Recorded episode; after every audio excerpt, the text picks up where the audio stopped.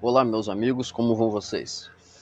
É, dando sequência à nossa leitura, vamos de 1 Crônicas, nos capítulos 12 a 13. Aqui no capítulo 12 registra os nomes dos benjamitas, gaditas e homens de Manassés que desertaram de Saul e se juntaram a Davi em Ziklag.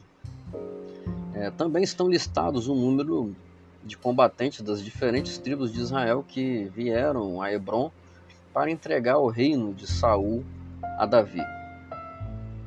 Meu amigo, o que você faria diante de uma situação desconhecida? Qual seria a sua atitude, né, numa situação diante de uma situação desafiadora, quando parece que as pessoas querem prejudicar você? Sabe o que o Davi fez diante dos benjamitas? Ele disse: Eu não sei qual é a intenção de vocês contra mim, mas Deus sabe. E por isso deixarei que Deus faça um julgamento e sei que ele fará o melhor. Diante de uma situação aparentemente complicada, com coisas contra você, a melhor solução é entregar tudo nas mãos de Deus. Eu gostaria de lhe dar uma sugestão. Tira aí um minutinho agora, nesse instante, para orar em favor de uma situação ou problema que você esteja enfrentando.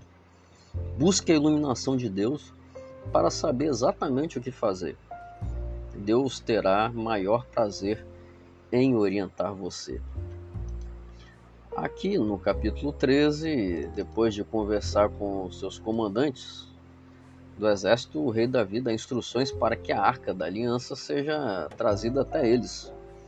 A arca é carregada em um carro novo, uma carroça puxada por bois, ao contrário das instruções originalmente dadas a Moisés, que só deveriam ser carregadas pelos levitas. A arca deveria ser carregada pelos levitas. Acontece que Uzá morre contra coloca, quando coloca a mão na arca para segurá-la depois que os bois que puxavam a carroça tropeçam. Davi, agora com medo do Senhor, deixa a arca aos cuidados de Obed-Edom. Queridos, aqui no episódio da arca, Davi quis inovar, fazer diferente, quis ser prático e rápido, mas ele se esqueceu que os assuntos de Deus nem sempre é, é, se resolvem com inovação, com praticidade, com rapidez.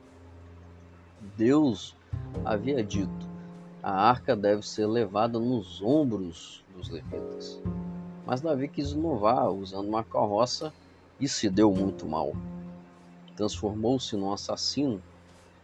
Algumas coisas relacionadas a Deus é melhor que permaneçam à moda antiga, do jeito que ele mandou.